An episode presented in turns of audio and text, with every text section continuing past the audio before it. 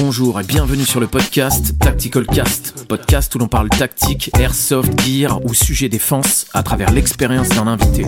Et bienvenue sur ce nouvel épisode de Tactical Cast. Comme à chaque début d'épisode, je vous invite à aller nous suivre sur Instagram pour être au courant de toutes les nouveautés et les nouveaux épisodes de Tactical Cast. Vous pouvez soutenir Tactical Cast de deux manières différentes. La première, c'est de partager les épisodes lorsqu'ils sortent et d'aller sur les plateformes de podcast en ligne pour évaluer le podcast, ce qui a pour effet de lui donner un petit peu plus de visibilité. Et qui dit nouvel épisode dit nouvel invité. Il m'avait contacté au tout début de Tactical Cast car il avait aimé le concept et voulait y passer. Il est youtubeur et sniper airsoft, j'ai nommé Diaboloman, qui sera l'invité de cet épisode aujourd'hui. Quant à moi, je vous laisse avec notre échange et vous verrez, c'est intéressant.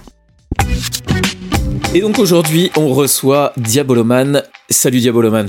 Salut à tous, ben, merci de m'inviter sur, sur ton podcast. Eh ben écoute, avec plaisir. Ça fait un moment qu'on est en contact tous les deux et que qu'on s'était approché pour pour que tu passes dans l'émission. Donc c'est c'est chose faite aujourd'hui. Eh oui. Euh, puis je cache pas que je reviens tout juste de l'OP euh, mastodontoire, donc ouais. c'est vraiment fait sur euh, sur le ouais. peu de dispo qu'on a tous tous les deux avec chacun nos, nos petits agendas quoi. Ouais, absolument. C'est vrai que tu me disais hors antenne là que t'as même pas eu le temps de vider tes sacs et. ah ouais, là je suis. Il y a encore des trucs dans la bagnole et je me dis allez vite, on a on a deux heures pour faire le truc, vite on le fait, sinon on n'y arrivera pas. c'est clair. Bon, présente-toi du coup en quelques mots aux personnes qui ne te connaîtraient pas. Alors bah du coup je suis Diaboloman, alors airsofter depuis maintenant euh, 13 ans, donc euh, ça, commence ouais, ça, commence à, faire, à faire. Hein, ouais. Bah, je, bah, je m'y suis intéressé depuis avant mes mes 18 ans. Donc là, bah, aujourd'hui, j'ai, j'ai 31 ans. -hmm. euh, du coup, je suis du côté de la Dromardèche parce que beaucoup de, de, gens se demandent à chaque fois où je suis. Il y en a même qui pensent que je suis de Paris parce que j'ai joué une fois au Airsoft Continental. Okay. Mais non, non, je, euh, je suis pas du tout les, de là-bas. Les raccourcis. Euh, ouais. Voilà, non, non, je suis pas du tout euh, parisien. Euh, du coup, et, et je pense que quand tu dis Dromardèche, je pense qu'il y a beaucoup de gens qui vont se dire ok, mais c'est ouais. alors en fait, euh, c'est le sud euh, sud-est de la France, voilà. Donc euh, c'est entre Lyon et Marseille pour les plus les plus grandes villes, okay, voilà, okay. entre entre mmh. les deux villes. Euh, bah sinon, euh, oui, donc, je suis principalement sniper. Hein, c'est surtout pour ça qu'on me connaît donc sur YouTube. Mmh. chaîne YouTube que j'ai lancée début 2014, fin 2013, où bah je parle donc ah principalement. Ouais, ça fait un moment, quand même. Hein. Ah ouais, ça a bientôt les 10 ans en fait, hein, tu ah, vois. C'est incroyable. Okay, et okay. du coup, bah, j'ai participé. Enfin, je parle surtout de, du jeu de sniper, les, les upgrades, l'équipement, et du coup, bah, je fais du beaucoup de gameplay aussi. Et sinon, ouais, des, des conseils d'upgrade, euh, etc. C'est surtout comme ça que je me suis fait connaître. Je me suis plus récemment mis, bah, du coup, sur TikTok, bah, pour euh, toucher, on va dire, une autre. Euh, les jeunes, quoi. ouais, voilà, une autre communauté, quoi, pour euh, tout ça. Et après, bon, je suis sur Instagram et Facebook, plus pour les photos ou pour mm -hmm. que les gens puissent me contacter plus facilement euh, par message. Euh, je suis également euh, administrateur sur la page euh, Airsoft francophone sur Facebook, donc euh, qui ah, okay. est une, ouais, une grosse page aussi, ouais, de. Bah, là, c'est là où principalement les, les airsofters communiquent encore. Ouais, hein. C'est vrai. Ouais. Et puis, et puis voilà. Après, le reste, je vous laisserai découvrir lors de, de ce podcast-là, quoi. Ouais, c'est vrai que tu as une chaîne YouTube qui est quand même assez. Euh euh, complète, on va dire. Tu fais, tu couvres à peu près tous les domaines de l'airsoft, du jeu, de la review, de la technique, etc. Donc euh, c'est vrai que c'est c'est assez intéressant d'aller y faire un tour. Et Diaboloman, d'où ça vient ce, ce pseudo? Alors du coup, ça vient de du lycée. Euh, en fait, euh, un moment, alors c'était plutôt fin de troisième euh, du coup du collège. Il y a un ami euh, qui s'était mis à faire du diabolo. Donc le diabolo, c'est pas la boisson ah oui, à oui, boire. Oui, hein. ouais, okay, c'est okay. donc c'est le, le, petit truc cylindrique avec un ouais. fil, un bâton qu'on fait tourner et qu'on qu jette en l'air. Et je sais pas pourquoi, je me suis pris d'une passion pour ça. Donc j'ai continué sur le lycée.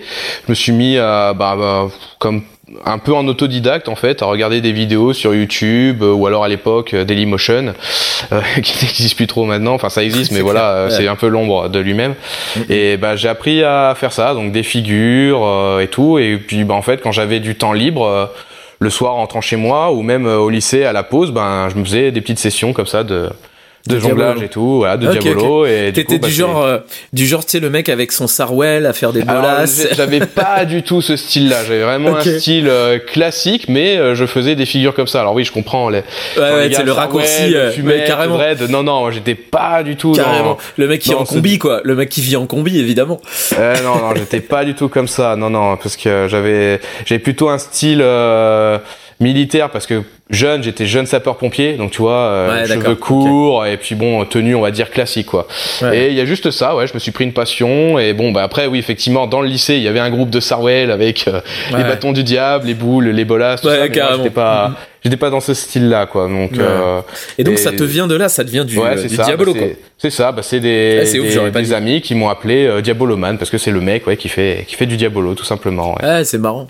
Et quand est-ce que t'as commencé, du coup, l'airsoft, que tu peux nous raconter un peu ton parcours, comment t'as découvert l'airsoft et tout ça? Alors, bah, c'est déjà gamin. Alors, tu vois, quand il y a Chef Pampan qui en a parlé, je, je me suis pas mal reconnu. Donc, on, ouais. Chef Pampan, pour ceux qui n'ont pas écouté, qui est déjà passé euh, chez toi aussi dans, voilà, qu'on salue, podcast, voilà. Comme, comme à chaque fois. Et, ben, je sais pas, alors, euh, petit, tu sais, tu joues un peu au cowboy, au voleur, et puis bon, bah, des fois tu vas à une fête foraine, tu vois que oh il y a des pistolets à billes. Euh. Donc je faisais beaucoup la, carabine à plomb à dégommer les, ballons, et après tu gagnes des tickets et et t'échanges des tickets contre un lot, et c'est très souvent un, pistolet à billes. Mais bon, euh, là quand je regarde aujourd'hui, en théorie c'est c'est 0,5 joules les, les, ou 0,2 joules, donc c'est au-dessus des 0,08 joules. Donc en théorie un mineur a pas le droit d'avoir ça, quoi. Ouais.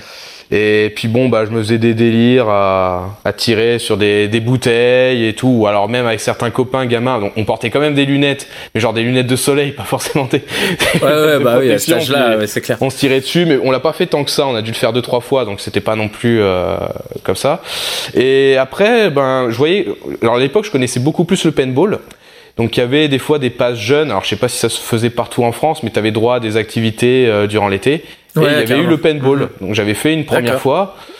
Et donc j'avais trop, beaucoup trop aimé. Enfin, je voulais en faire depuis longtemps, mais j'ai jamais vraiment eu euh, l'occasion. Quel âge t'avais à cet âge-là? Ah, je devais avoir euh, 14, 16 ans peut-être. Tu vois quand j'ai. devenu fou. Euh, si à 14 ans j'avais testé le paintball, euh, je serais devenu fou. Je te dis ça, mais sans grande conviction. Peut-être 16 ans, tu vois. Mais c'était genre vraiment, tu sais, pré-ado, adolescence, tu vois, des trucs comme ça. Donc. ouais. Et donc ouais, donc j'avais fait une partie. Après, dès que je pouvais en refaire avec ce truc de, de pas jeune, je refaisais.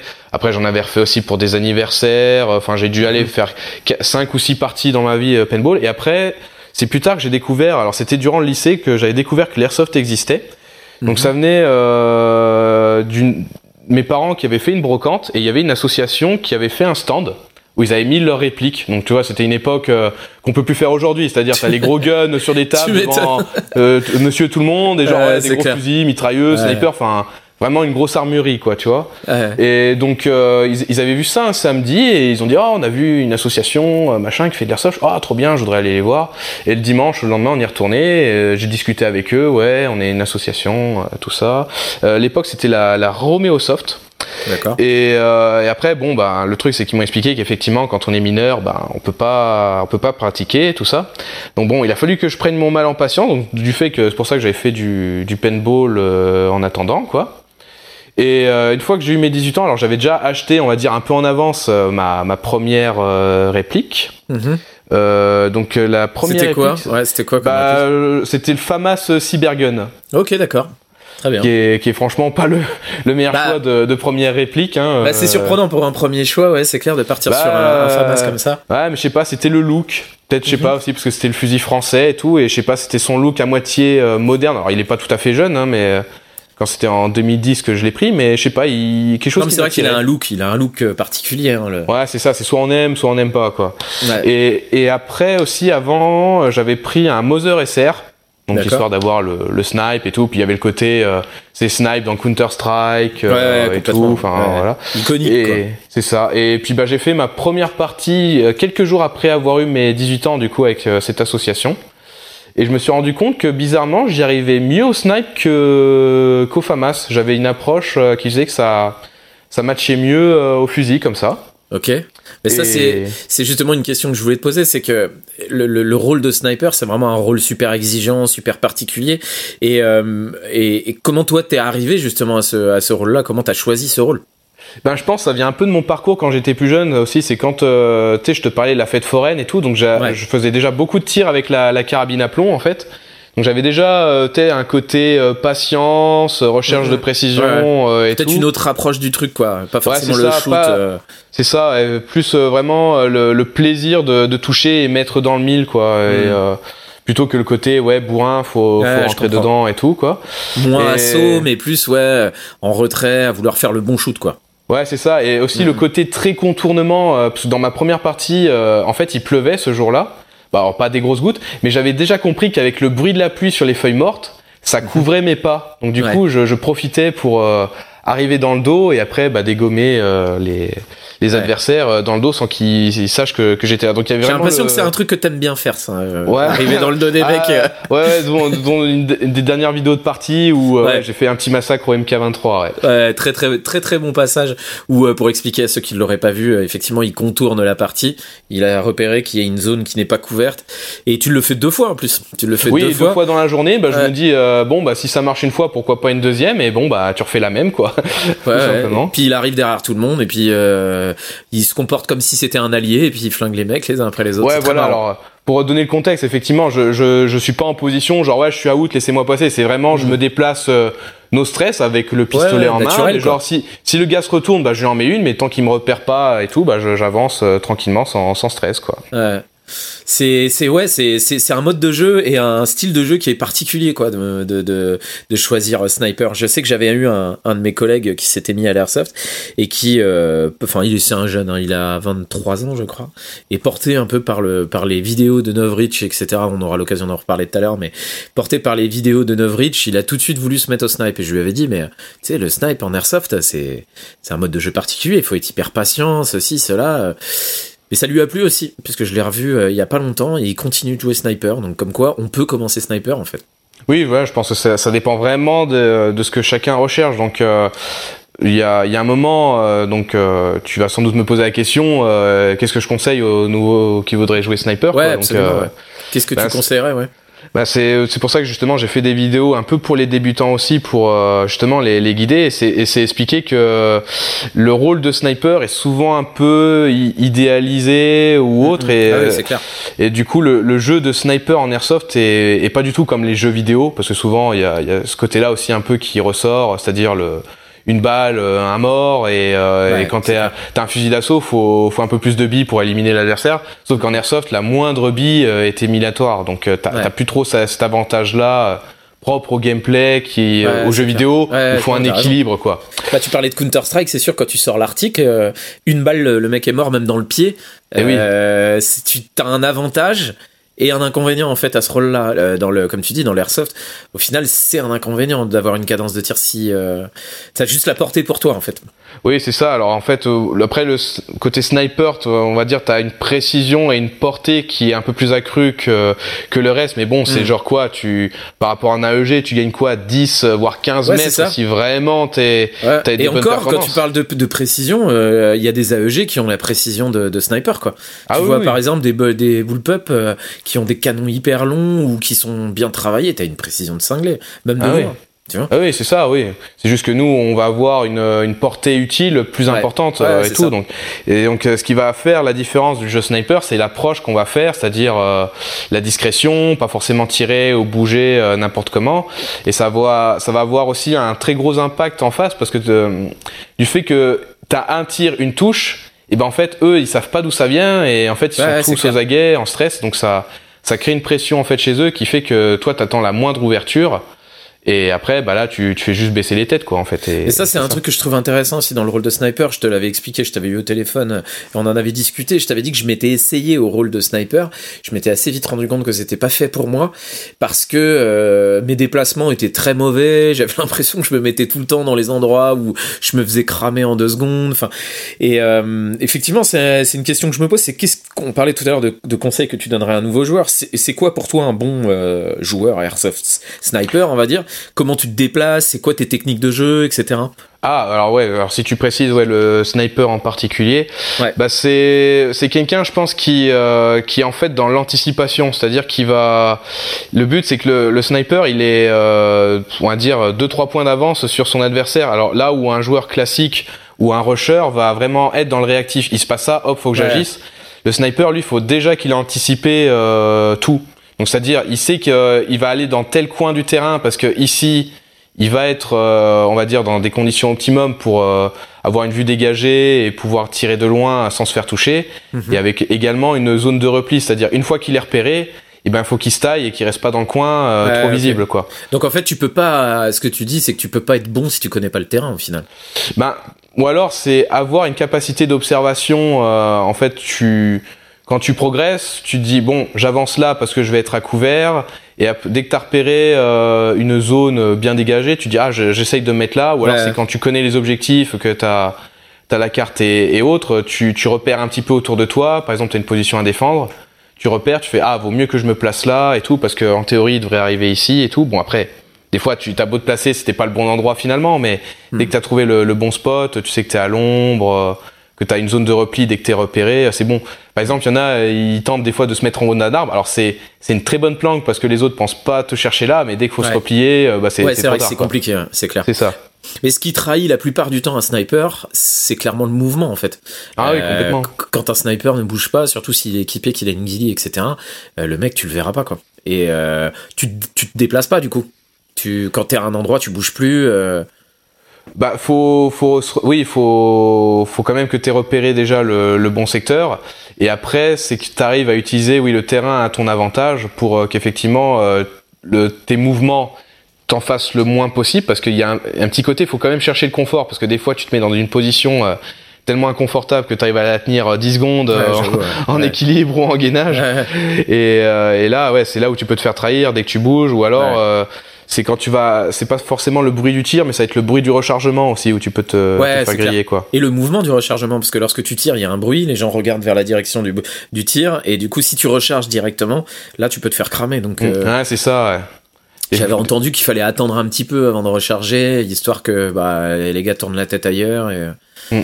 C'est ça, parce que des fois, en fait, ce qu'ils vont entendre quand euh, bah, t'as un peu trop de brindilles, c'est que le tir va venir dans leur direction mais euh, en fait tu vas avoir plusieurs bruits de brindilles qui tapent, donc ils vont plus ou moins avec euh, Louis se dire le tir a l'air de venir euh, par là, donc à ce moment-là ils vont chercher, ils vont guetter, et donc après c'est à toi de de pas bouger tout de suite pour attendre qu'ils regardent mmh. ailleurs, et euh, dès que ce, à ce moment-là les autres ont l'air un peu plus en confiance, bah hop tu en mets une. Et et c'est là tout l'impact psychologique, c'est genre te dire toi tu les vois, euh, eux ne te, voient, pas, et du coup ils savent pas pas par où aller euh, sans risquer de s'en prendre une quoi. Et du coup, ce serait quoi les conseils que tu donnerais à un nouveau joueur pour revenir à la question? Ben, alors vraiment, quand t'es débutant, et que ça dépend si t'es vraiment pur débutant en airsoft ou débutant en snipe. Ouais. Si t'es vraiment un pur débutant en airsoft, je dirais qu'il faut déjà se faire son, son expérience avec une réplique, on va dire passe partout, donc une petite AEG euh, et tout pour M4, un truc classique, pour euh, oui c'est ça pour apprendre un peu la la physique airsoft, euh, la trajectoire des billes et autres, et aussi parce que en fait un AEG tu peux jouer partout. Un snipe le, le problème, c'est que ça demande déjà un, investissement un peu euh, supérieur à une AEG. Alors je vais développer pourquoi, mais c'est qu'il faut aussi un peu, euh, si, si t'as pas les notions de physique de tir et tout, ben un snipe ça va être très compliqué parce que ben t'as droit qu'à un tir euh, sans manquer de t'en prendre une après derrière, donc faut être le, plus efficace possible. Ouais. Et aussi c'est parce que un snipe ça demande quand même un certain investissement parce que là c'est vraiment la réplique qui demande de la performance. Peux pas avoir une réplique euh, snipe qui tire n'importe comment, c'est c'est pas du tout compatible. c'est clair. Bah et bon, du coup, euh, ce qui fait qu'il faut minimum 300 euros pour euh, un fusil snipe. Après, bah du coup, faut la lunette et autres. Et c'est aussi parce que un snipe, tu as une distance de sécurité. Ce qui fait que contrairement à une AEG, et eh ben, tu peux pas jouer en bâtiment. Un side. Ouais, et oui, c'est ça. Ouais. Alors qu'un AEG, voilà, tu peux jouer partout, euh, sauf si elle tape un peu fort. Mais du coup, ce qui fait, ben, il faut un pistolet ou une réplique secondaire, hein, donc c'est encore un coup supplémentaire. Ouais, c'est vrai. On parlait tout à l'heure, ouais, effectivement, du rôle de, de sniper qui est un rôle particulier et que les gens s'en font parfois une mauvaise, enfin, pas une mauvaise image, c'est pas ce que je veux dire, mais c'est une, une, une image tronquée, en fait, que ça représente pas vraiment euh, ce que c'est dans la réalité.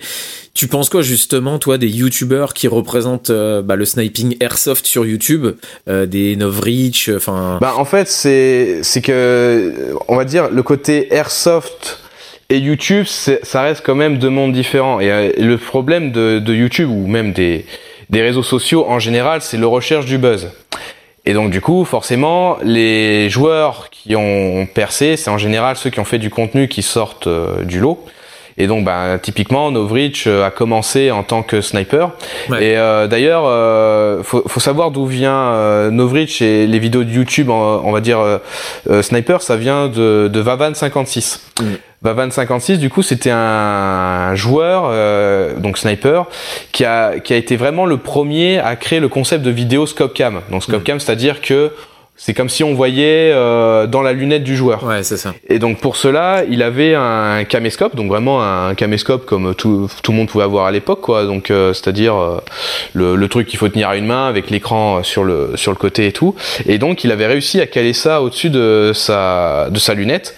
Et donc ça donnait des vidéos, euh, mais c'est vieux, hein, c'est même je crois 2009, 2010. Euh, ça donc déjà ça un délire. Un sacré de, poids. De le voir sur le terrain avec un caméscope sur sa réplique, ça devait être un délire. Voilà. Après du coup il rajoutait euh, une sorte de coque PVC et un tube avec une vitre de protection bah, pour protéger le, le caméscope qui coûtait bah, une couille à l'époque quoi. Donc c'était gros, donc tu pouvais très vite te prendre une, une demi dessus. Et donc ça a inspiré plusieurs joueurs, dont notamment Novrich. Mhm. Et Novrich, j'ai une relation entre guillemets particulière parce que en fait je le suis depuis vraiment ses tout débuts. Je crois il avait même pas euh, 5000 abonnés, je crois, et encore, ça doit être même bien, bien avant. Donc vraiment, où il était un nobody à l'époque et où je suivais euh, les vidéos YouTube euh, d'Airsoft parce que ça la marque n'existait pas et tout ça. Ah non, du tout, ça avait strictement rien à voir. Il n'était hmm. pas du tout dans dans un métier d'Airsoft à l'époque et donc il faisait des vidéos de façon humble euh, parce qu'il disait clairement que c'était avec Vavan 56 qu'il avait eu le l'idée de faire ces vidéos là quoi. Et donc oui, à l'époque c'était juste des vidéos, bah il joue, il dégomme des adversaires et c'était très immersif parce que quand tu regardais la vidéo, t'as, t'as quand tu pouvais pas jouer, tu regardais ça, bah tu tu retrouvais presque ouais, les sensations, de voir euh, de voir la bille qui filait droit sur euh, sur ton adversaire quoi. Et donc bah petit à petit, après on peut presque mettre ça à côté de, du développement de YouTube parce que le YouTube d'il y a 10 ans n'est plus le le YouTube d'aujourd'hui aussi, donc il y a eu plusieurs phases. Et donc notamment, ben, c'est que pour euh, que les vidéos percent, eh ben, faut faire une une miniature aguicheuse avec un titre provocateur et les gens cliquent dessus et regardent ensuite la vidéo. Et Novrich, euh, ben après, c'est que derrière, il a développé euh, donc sa, sa propre marque. Euh, parce que je l'ai connu à différentes étapes. Il y avait l'époque où déjà il avait atteint les 100 000 abonnés, donc pareil, c'était déjà quelque chose d'énorme à l'époque. Et après, il a commencé à grossir. Puis parce que là, il est à combien T'as une idée? Je sais pas. là, je crois qu'il est à plus. Je crois qu'il est à 4 millions, je crois. Un peu ah, plus de 4 millions. Donc, euh, ah, ça dire, je crois, je crois que celui qui est au-dessus de lui, c'est Silo Entertainment, qui est aussi une sorte de joueur sniper, mais pas, pas exclusivement. Mais voilà, c'est vraiment les, les gros youtubeurs. Euh, J'aime bien aussi ce que fait euh, Silo. Euh. Voilà, c'est un autre délire. Ouais. Et, euh, et, donc après l'image que donne Novrich, oui, ben c'est que forcément sur YouTube, on, on va enfin les vidéos en général, on va on va chercher à mettre les meilleurs moments. Donc du coup, les gens hmm. pensent qu'à chaque fois qu'ils tirent, ils touchent. Alors que la réalité, c'est que ben moi le premier, euh, il y a des moments on est obligé de tirer cinq fois avant de toucher un type parce que bon bah il monte pas beaucoup, il bouge ou alors il y a une brindille qui nous dévie euh, et tout quoi. Donc c'est ouais c'est ça c'est une question que j'allais te poser justement plus tard si le fait d'utiliser ce système de kill cam etc ça trompait pas un peu les les jeunes joueurs sur le niveau du créateur déjà mhm. et euh, son propre niveau à à, lui. C'est quand tu vois un mec euh, qui te, te donne l'impression que dans son après-midi il a il s'est fait sortir une fois et il a désingué 200 mecs. Quand t'arrives sur le terrain et que la réalité c'est l'inverse c'est que t'as touché un mec et que tu t'es fait désinguer 200 fois ça peut ouais ça peut être trompeur oui bon après il y a il y a quand même une part de vérité je veux dire le gars euh, s'il a il a touché zéro il s'est fait dégommer 200 fois il sortirait pas de vidéo donc il y a quand même un mm. moment où il a il a touché les types aussi mm. mais ouais, c'est clair mais... non mais ce que je veux dire c'est que mm. comme ça ne met en avant que les meilleurs moments de, de la partie euh, parce que c'est sûr que tu vas pas montrer les moments où tu te fais désinguer trois quatre fois d'affilée, c'est moins fun. Ouais, quoi. voilà, ouais. D'un moment, tu, tu montres quand même les meilleurs moments de, de ta vie aussi, voilà. Mais...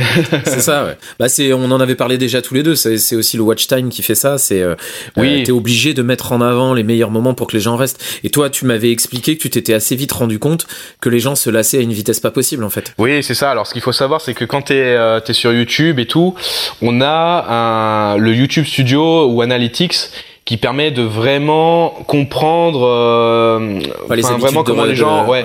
alors tu vois à quelle heure la plupart des gens regardent tes vidéos euh, d'où ils viennent aussi dans quel pays euh, et, et, surtout la, la, moyenne euh, de quand les gens regardent euh, la vidéo jusqu'au bout. Donc en fait, on a une courbe qui qui montre bah il y a 100% des gens qui regardent une seconde et en fait au bout de 30 secondes t'as déjà presque perdu 50% de de, de des personnes. En fait. Ah ouais, au bout de 50 secondes.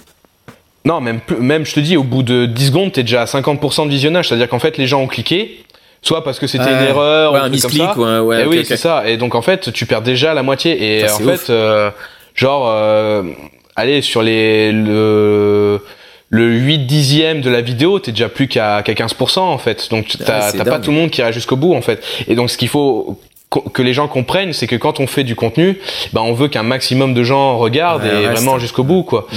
Donc il faut réussir à mettre du contenu captivant. Donc en général, c'est ben, le contenu le plus visuel, intéressant, ou alors des moments qui sont justement dramatiques, choquants, parce que du coup les gens euh, veulent revoir euh, ça, un truc qui sort du lot quoi.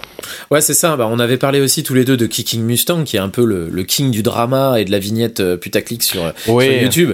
Tu mm. penses quoi, toi, justement, de cette approche-là?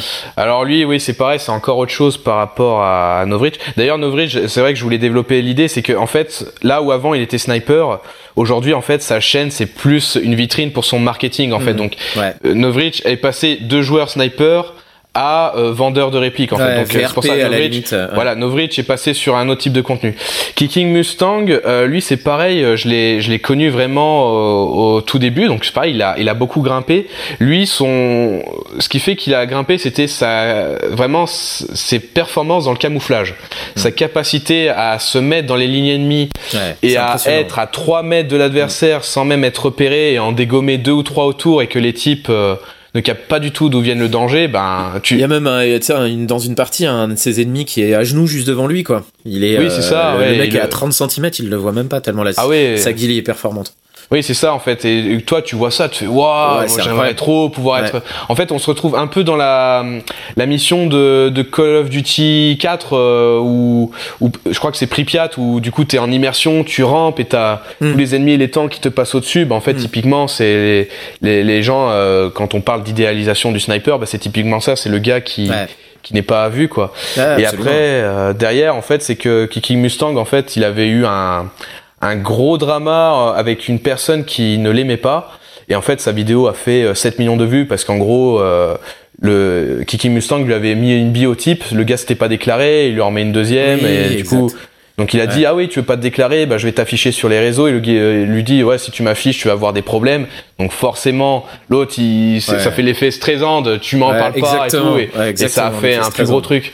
Et donc ben Kiki Mustang l'a dit lui-même, c'est que quand je fais une vidéo normale, eh ben les gens ne cliquent pas dessus. Hmm. Et quand il fait euh, une, une, miniature choc où le gars il a il est en sang, euh, ou alors il lui tire euh, bah, dans les parties génitales, ou alors je mets en avant le pire tricheur du monde, bah les gens cliquent dessus quoi. C'est clair. Le, jour je m'étais dit voilà on est vraiment dans du putaclic à fond aussi. Il avait mis la, la photo d'un gamin avec le visage flouté avec marqué This airsoft boy make me cry. Et eh oui. Forcément tu vois ça tu te dis ah merde qu'est-ce qui s'est passé donc t'as envie d'aller voir tu vois.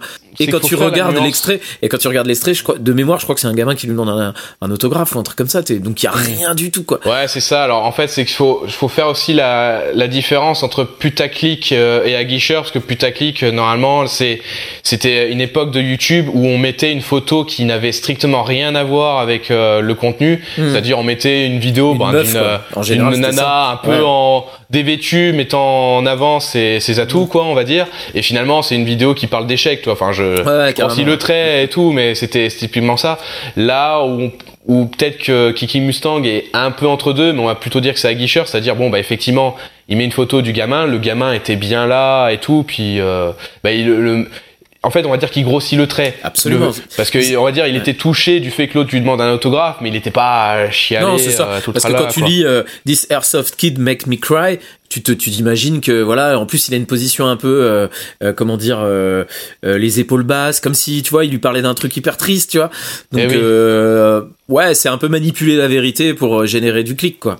Ouais. et, effectivement c'est vrai qu'on en avait déjà parlé tous les deux. C'est vrai que c'est un peu dommage que ce soit beaucoup ce contenu là qui plaise aux gens et que bah quand t'as des créateurs etc qui essaient de faire des trucs un peu différents ça marche moins quoi Oui, c'est bah malheureusement c'est l'époque d'aujourd'hui en fait. On recherche le drama. Alors c'est pas que en airsoft. Hein, non mais c'est clair. T'as raison. On voit on voit typiquement euh, les alors les influenceurs, mais tu sais de, de tes réalités là, les, des gens qui qui m'insupportent au plus en point. En fait c'est c'est que des gens qui se gueulent dessus euh, à de ah toi tu m'as fait ci, à toi tu m'as fait ça. Et les gens euh, adorent ça ou même sur sur TikTok, hein, parce que bon, je, je, parle aussi de TikTok où là c'est encore un cran au-dessus de YouTube. C'est vraiment la le, le, contenu rapide et euh, faut, faut vraiment que ça soit tout de suite, tout de suite, tout de suite. C'est du, du contenu, on va dire fast food. Hmm. Donc faut vraiment que le, le, truc soit choquant. Les gens sont réagissent les, et tout. les gens, c'est vrai que les gens de manière générale aiment ça, même dans le monde du travail, quand il se passe un truc. Ah oui, oui euh, absolument tout le monde est au courant, tout le monde en parle. Ah putain, t'es au courant, machin, ceci, cela. Parce que c'est effectivement ce qui nous, ce qui nous excite en fait. Euh, ouais, c'est les ragots, tout ouais, là. C'est ça. Toi, t'as une approche dans tes vidéos euh, que je trouve assez intéressante, c'est que tu rajoutes euh, beaucoup de voix off tu commentes absolument tout ce qui se passe lors des parties. Et ça, je trouve que c'est vraiment cool parce qu'effectivement, euh, c'est hyper compliqué de comprendre. Enfin, il y a rien de plus semblable à une action d'airsoft qu'une autre action d'airsoft. Et, et toi, tu arrives à bien expliquer le contexte. Euh, tu l'as toujours fait ça dans tes vidéos?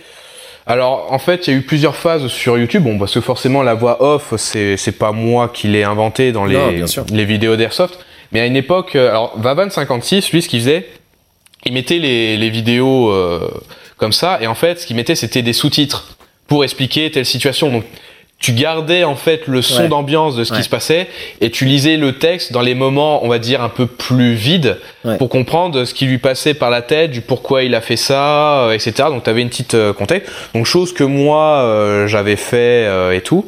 Et après, ben j'ai dû voir d'autres le faire et je me disais qu'effectivement ajouter une voix off, ça permet d'une part d'avoir une sorte de communication avec la personne qui regarde ta vidéo, donc un peu le principe de, de lui parler et L'idée, c'est de vraiment que les gens comprennent le contexte, parce que si tu lâches des images comme ça, et en plus tu n'étais pas présent, bah tu peux pas comprendre les enjeux qu'il y avait dans la partie ou sur l'action en tant que telle. Donc quand je fais euh, une vidéo, c'est pour expliquer une situation, dire et puis des fois ça peut être parce que j'ai entendu un son qui n'est pas forcément capté par la caméra, dire ah derrière moi j'entends donc j'ai mm. retourné et du coup j'explique ce qui se passe de à ce moment-là dans ma tête, dire ah euh, attends c'est quoi? C'est un ennemi? C'est quelque chose? Et puis bon finalement c'est ça et je réagis euh, et donc le but c'est vraiment que les gens comprennent le contexte quoi. C'est intéressant parce que comme on le disait tout à l'heure sur le, les conseils aux nouveaux joueurs, euh, c'est aussi une manière aussi de comprendre ce qui se passe un peu dans ta tête et les choix que tu fais quand tu joues, pourquoi tu passes par là.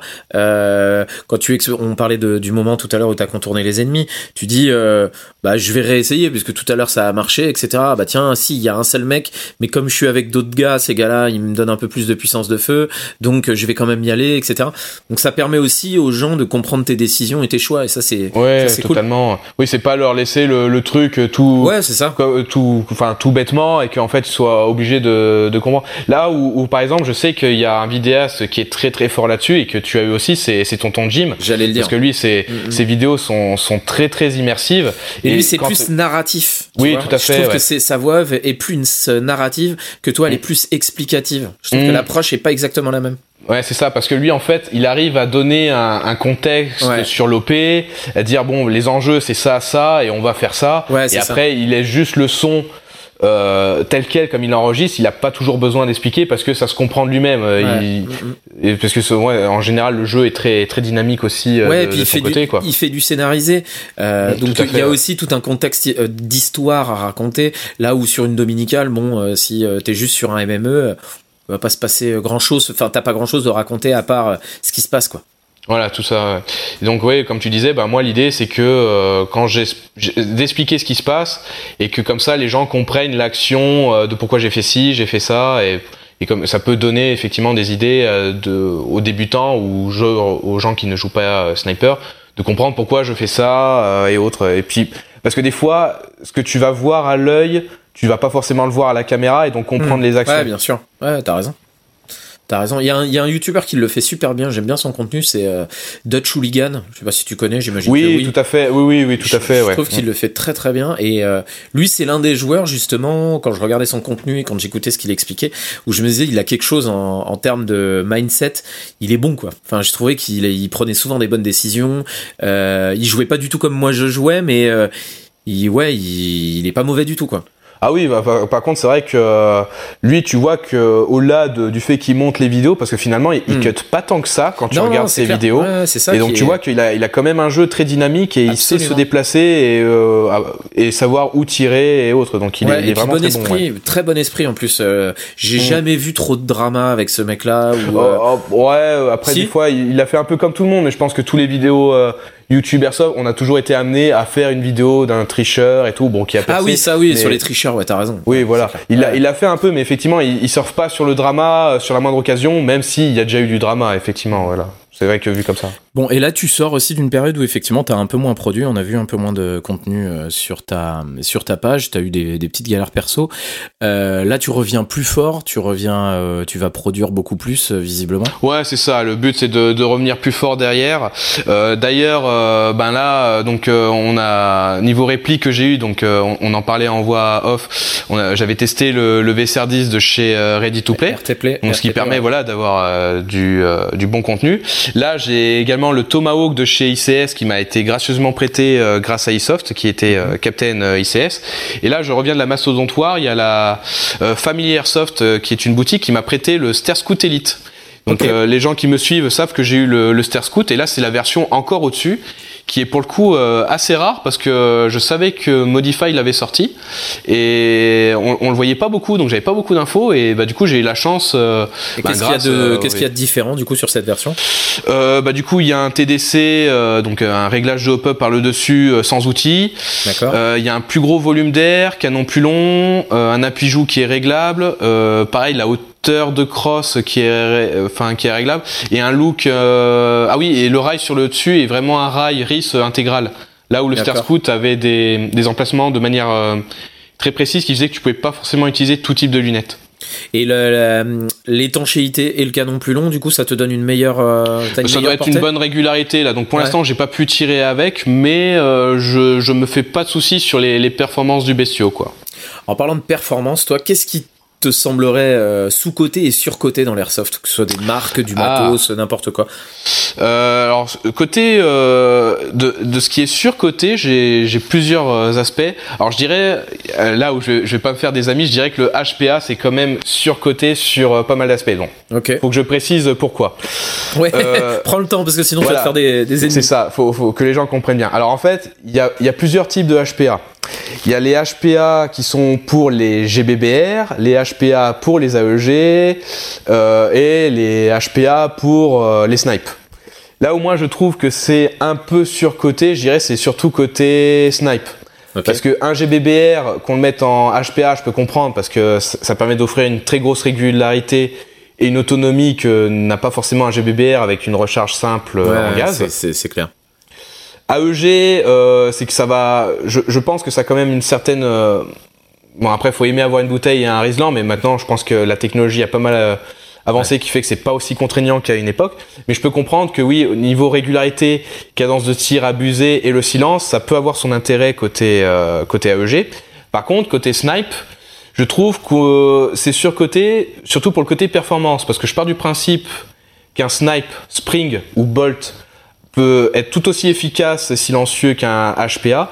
Le seul avantage du HPA, je dirais que c'est la facilité de rechargement, mais on perd, selon moi, le côté euh, plaisir de recharge qui est propre vraiment au jeu de sniper. En fait, c'est euh, on a. Tu veux dire la, raid, la raideur en fait euh, due au ressort Oui, enfin du moins du fait qu'il faut vraiment tirer un peu comme en vrai quoi. Et là, c'est vraiment faut lever, tirer de 2 cm, remettre. Quoi. Donc je trouve ça ça perd le le charme d'utilisation, comme quelqu'un qui joue GBBR, il va pas prendre GBBR pour les performances, il prend pour le plaisir du recul, euh, les sensations, quoi. Donc c'est c'est un peu le même délire.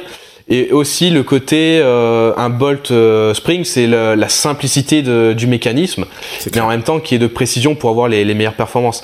Et là où je pense que le, le HPA est aussi surcoté, c'est en termes de portée, parce qu'en fait je pense que ça vient du, du fait que une réplique HPA a beaucoup de joule creep, Mhm. Et pendant longtemps, vu qu'on avait tendance à, à, mesurer et classer les, les répliques en 0,20 grammes, donc ça se fait encore beaucoup dans d'autres endroits. Ouais. Mais quand on se rend compte qu'on fait des mesures au grammage de jeu et à même puissance, bah finalement, euh, les, les, performances sont équivalentes. Mhm. le HPA avait juste, euh, ça tirait plus loin, tout simplement parce que la réalité faisait que ça tapait plus fort. Ouais. Et l'autre sujet que je dirais qui est euh, l'autre domaine qui est surcoté, je dirais que c'est les CQB. D'accord. Parce que je trouve que les gens mettent beaucoup trop d'importance au choix du terrain plutôt que de l'équipe euh, ou société qui encadre euh, et les, joueurs qui sont présents euh, lors des parties. Je trouve qu'il y a des fois des, terrains qui payent pas de mine, mais on s'amuse beaucoup plus du fait que les gens soient de, bonne humeur, fair play et autres. Mhm. Alors que des fois, il y a des beaux terrains CQB, certes, mais en général, on en ressort dégoûté ou encore plus énervé qu'au début de, la journée. Quoi. Mais là, tu fais le parallèle entre le CQB et la forêt, tu veux dire?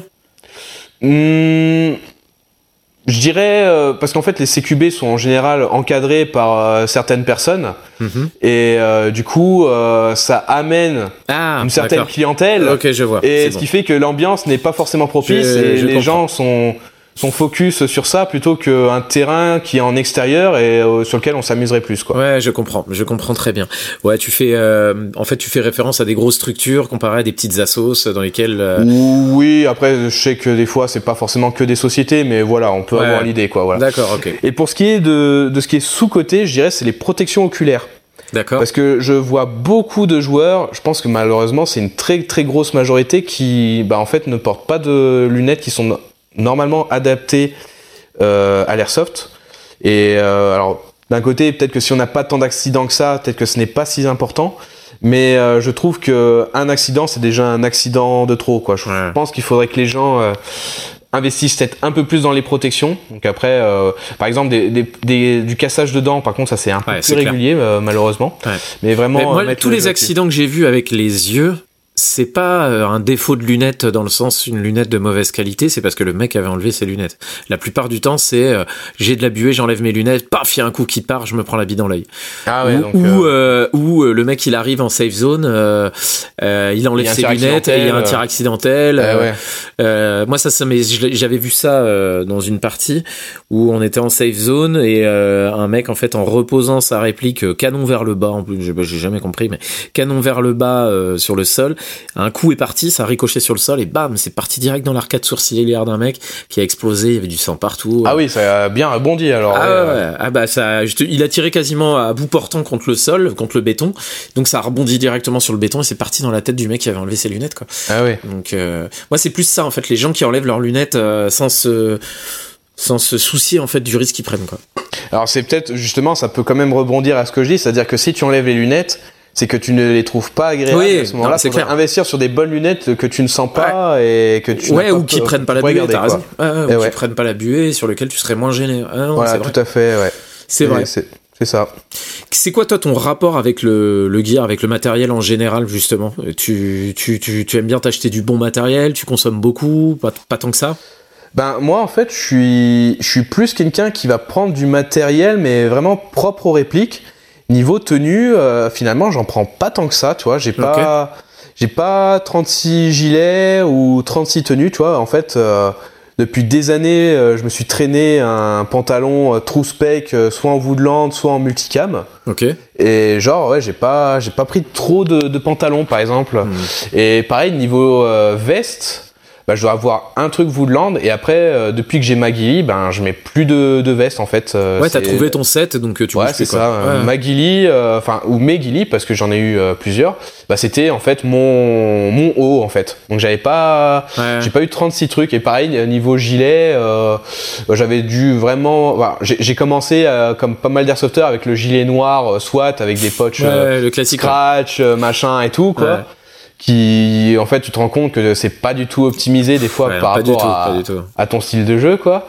Et après j'étais parti sur une euh, une RRV de chez Pentac qui était plus un chest rig donc un peu plus léger et tout et comme c'était des passants molly ben tu peux euh, déjà aménager un peu plus euh, son comme toi personnalisé. voilà tout à fait.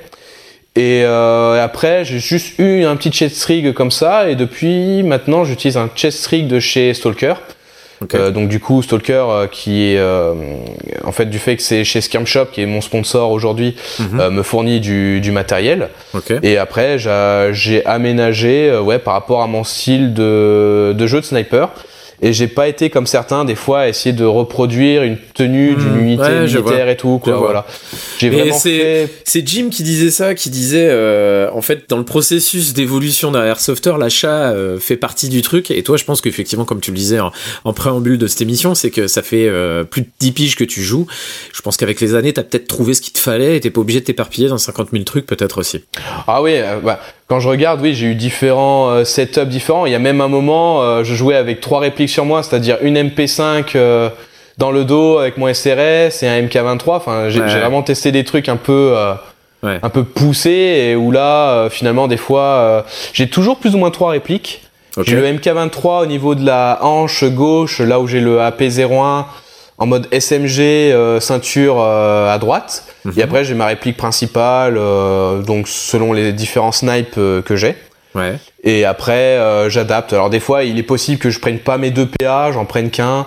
Et des fois aussi, c'est, je joue pas forcément que snipe. Il arrive que des fois, ouais, je joue sur des, des terrains, on va dire, plus cloisonnés, où là, je peux jouer euh, soit avec ma M4 ou mon AP01, quoi. M4 qui est en panne, d'ailleurs. Euh, M4, oui, euh, qui est en panne, oui, de mastodontoire. Euh, va avoir besoin d'une petite révision, là. Euh, tu connais la question, je te l'avais déjà parlé, euh, la question, euh, la fameuse ah. question de, la gear room qui brûle. Tu as ta gear room qui brûle. Euh, tu ne peux sauver que trois répliques et trois items divers de ton de ton gear. Qu'est-ce que tu sauves? Eh oui, la fameuse question. Bah, je pense que bah, niveau réplique, oui, c'est forcément les les, les, répliques les plus comment, iconiques, on va dire, qu'on va prendre, bah, ce serait les, les, trois snipes que je possède euh, actuellement. Mmh. Donc Il pas de PA, t'aurais pas de PA du tout. Hein. Non, parce que les PA, euh, alors certains ont quand même une certaine valeur, mais bon, en fait là, là, je vois presque la la valeur ouais, financière. Presque là. Bah, je comprends en même temps. Mais après, je regarde mon, mon MK23, je pense c'est un des MK23 les, les plus chers qui existent parce que tu pars d'un PA qui vaut 40-60 balles et là, j'avais fait, je m'étais amusé à, à, faire des Excel pour mes répliques pour voir euh, combien il coûterait. Bah, le MK23, il revient quand même à 500 euros, quoi. Donc c'est vraiment euh, scandaleux. Qu'est-ce que t'as monté dedans?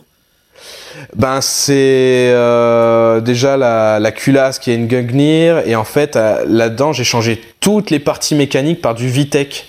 Donc il y a certaines pièces Vitech, je sais pas, il y en a quatre, les, les chacune vaut 40 euros quoi. D'accord.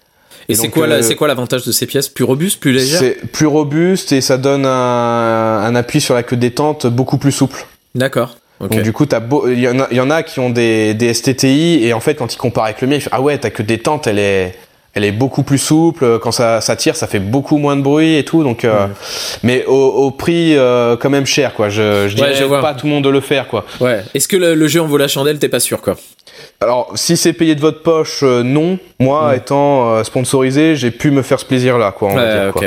Mais sinon, ouais, dans mes répliques à sauver, bah, ça serait le, le SRS. Hein, c'est c'est vraiment le gros snipe euh, où j'ai vraiment commencé à percer sur YouTube. Donc avant lui, il y a eu le T96, mais que je n'ai plus aujourd'hui parce que je l'avais revendu justement pour acheter le, le SRS. Ouais.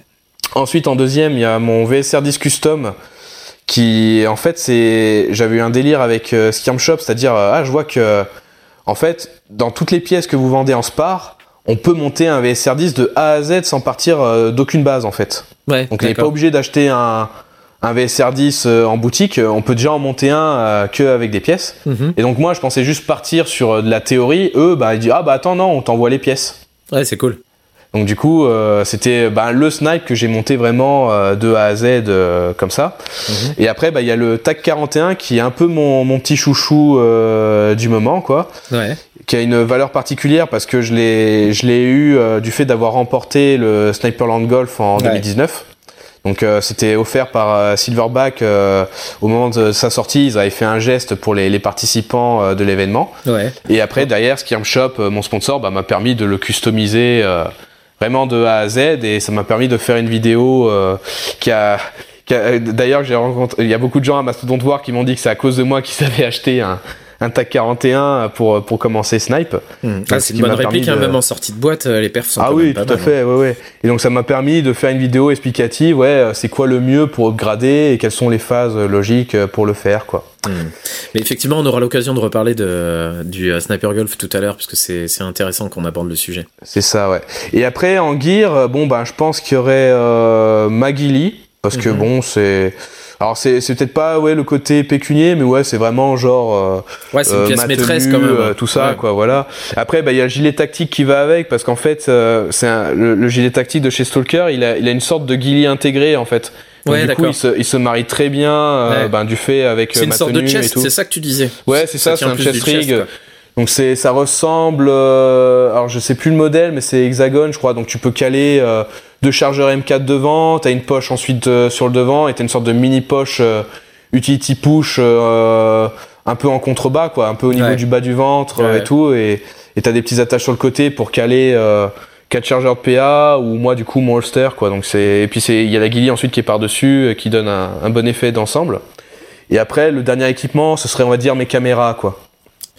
Euh, ah bah non, tu peux pas dire mes caméras. Tu dis. Oui, mais c'est parce que en fait, mes, caméras, si tu veux, elles tiennent dans une petite sacoche. Donc du coup, je, prends, la sacoche, euh, où tout, tout tient le dedans, quoi. T'as une approche toi assez singulière. On en a parlé vite fait quand même là lors de la précédente question, mais toi, tes répliques, en fait, tu les conçois plus que tu ne les, les achètes. En fait, tu vires quasiment tout l'intérieur. Euh, pourquoi tu as choisi cette approche-là de vraiment la faire ta réplique et de de, de, de, de, de pas faire juste un upgrade léger? Pourquoi tu changes tout? Euh, alors ça, oui, c'était un, un truc que j'ai compris, je pense, il y a, a pas longtemps. C'est que des fois, les, les gens ne cherchent pas forcément à, à uniquement pour la performance, mais c'est l'idée d'aller au bout d'un projet. Donc comme quelqu'un qui aurait un puzzle, l'objectif c'est d'aller au bout de la chose et te dire là je suis allé au maximum de ce que je peux faire sur ma réplique, je peux pas aller plus loin en fait. Comme si quelqu'un qui essaye de, je sais pas, accumuler quelque chose et se dire ou me dire c'est bon, je suis, je suis monté au sommet, je, je peux pas aller plus loin. Bon après bien sûr il y a, y a quand même certaines modifications à faire parce que faut un strict minimum en termes de, de performance. Mais moi je sais que quand je prends une réplique, je vais euh, alors peut-être rare exception et je m'en suis pas rendu compte encore, mais moi je prends une réplique parce que je sais que derrière je vais pouvoir la modifier facilement euh, sans galérer à trouver telle ou telle pièce. Et après, à plus ou moins cher et tout, ça, ça peut dépendre, quoi. Hmm, ouais, t'as cette, logique, as cette logique dès le départ, en fait, toi. Ouais, c'est ça. Moi, en fait, je suis séduit par la mécanique, plus par le look ou ce que représente euh, une réplique, par exemple. Donc, euh, je sais pas, je sais que il y en a qui peuvent kiffer une, une, une AKM par rapport à une M4. Euh, moi en fait euh, que ça représente tel ou tel symbole euh, je m'en fiche en fait. ouais, c'est ça. Je me dis si je sais que cette AK elle est facile à démonter elle a un système QD elle a un MOSFET intégré ça va plus me séduire que euh, ouais, c'est parce qu'elle représente euh, euh, telle unité de telle époque et tout. Mais en fait, je, je, je m'en contrefiche. C'est vraiment la, la partie technique qui m'intéresse moi dans, dans une. Ouais, tu, tu, fais de l'airsoft, tu fais pas du reenact quoi. Donc ce qui t'intéresse, c'est ce qui ah va se passer sur le terrain. En fait, c'est les performances de la réplique. ou même autour quoi. C'est et puis c'est d'avoir le plaisir de de comment fonctionne ta réplique. Alors je sais qu'il y en a qui sont vraiment que dans le pur jeu et ils passent leur réplique à quelqu'un pour euh, la, la, customiser euh, pour eux. Mais le souci, c'est que bah, ils sont dépendants de quelqu'un d'autre mm. sur euh, le bon fonctionnement de leur réplique, quoi. Mm. Alors que moi, je c'est bah, comme quelqu'un qui a une fuite d'eau chez lui, ben il est capable de la réparer ou pas. bah du coup, il est obligé de lâcher des ronds. Bah, pour le plombier, pour tout le mm. faire, alors que s'il a la capacité de le faire, ben. Et tu penses que toi, avec le fil des ans, tu peux te, tu peux dire que tu es devenu quasiment technicien, technicien airsoft? Euh, oui, mais on va dire sur, euh, certaines répliques et pas, pas toutes quoi. Euh, par exemple, je sais que je, je, je, je m'y connais très bien dans le MK23, donc tu vois qui est pas forcément un snipe. Mhm. euh, je m'y connais bien du coup dans le AP01 et après je m'y connais très bien dans certains styles de snipe. Donc euh, après c'est ça que j'essaye de développer ma culture sur, sur un maximum de fusils de snipe possible. Certaines AEG. Mais par exemple, là, il y a pas longtemps, j'ai gagné une, une PRK9 à une tombola qui est une sorte d'AK en 9 mm. Bah, il a fallu que je fasse mes petites recherches quand même pour comprendre comment ça se démontait parce qu'il n'y avait pas tant de vidéos euh, tuto que ça. Donc là, après, j'ai quand même demandé à. Ding, il avait pas fait un truc là-dessus? Je crois qu'il bah, l'a eu il y a pas longtemps cette réplique, si je dis pas de bêtises. Bah, je suis, bah, j'ai pas réussi à la retrouver en tout cas. D'accord. Je dis peut-être une bêtise. Hein. Alors peut-être qu'il en a parlé, mais il a pas montré comment la démonter peut-être. donc je, tu vois, j'en sais rien. Et donc après, c'est des amis qui qui sont un peu plus tech que moi sur les AK qui m'ont dit ah faut que tu fasses ci ça. Et puis bon bah tu découvres petit à petit et tu t'apprends en faisant et tout. Là t'as une, as une 4, tu vas la réparer toi-même? Ah oui oui complètement. Hein. C'est c'est même moi qui ai changé le MOSFET dedans. Enfin j'avais tout tout modifier. Donc le souci, c'est que c'est plus galère à démonter qu'un snipe. Mais ben, je sais qu'il faudra y passer par là, quoi. c'est clair.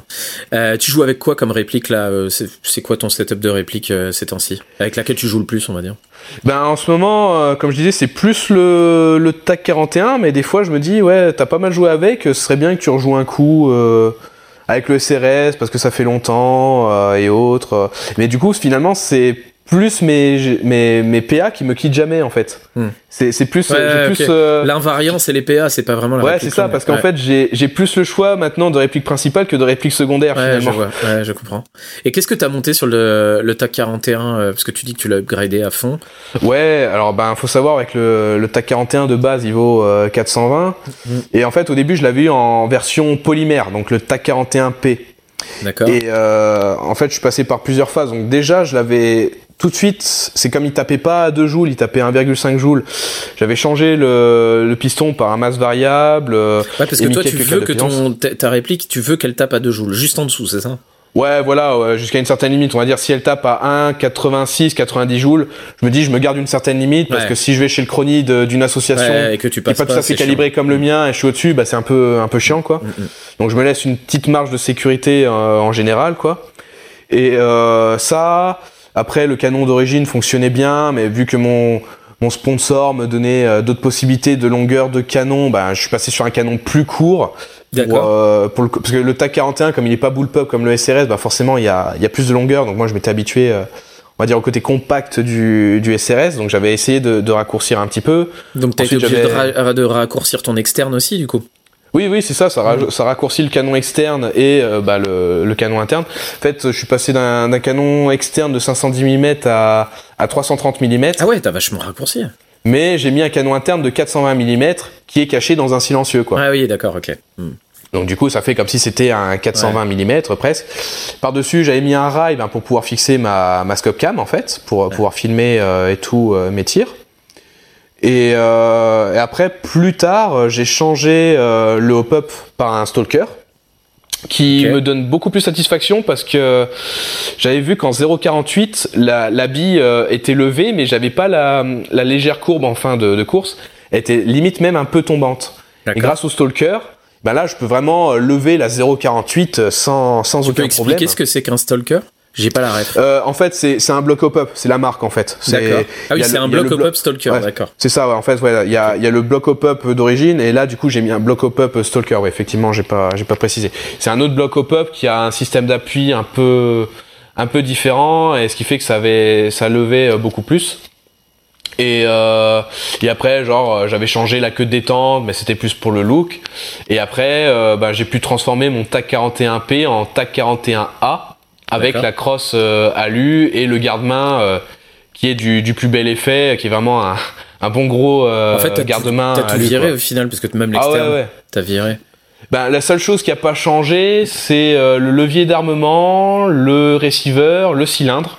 Je, je suis pas allé jusqu'à changer le cylindre par un, un cylindre twist qui vaut 150 balles. Non, je suis pas. Ouais. Je suis pas allé jusque là. Ouais, c'est le receiver, le levier d'armement, le cylindre qui euh, après le bloc détente mais j'ai quand même changé la queue de détente dessus quoi mais c'est fou parce que là tu dis un, un, un cylindre twist 150 balles euh, qu'est-ce que ça va t'apporter à 150 balles un cylindre euh... Juste euh, flatter ton ego et euh, gagner en charisme sur le terrain. Ouais, ok. ouais. ça, parce que strictement rien en performance. je vois pas ce que ça pourrait apporter plus euh, à ce prix-là, quoi. Mm, mm. C'est, c'est, ouais, c'est, ça fait cher quand même. Comme, comme Après, là, c'est, on parle airsoft. Hein, il y a des fois des répliques qui coûtent cher et les gens pensent que prix veut dire performance. Non, non, c'est juste un autre domaine dans l'airsoft.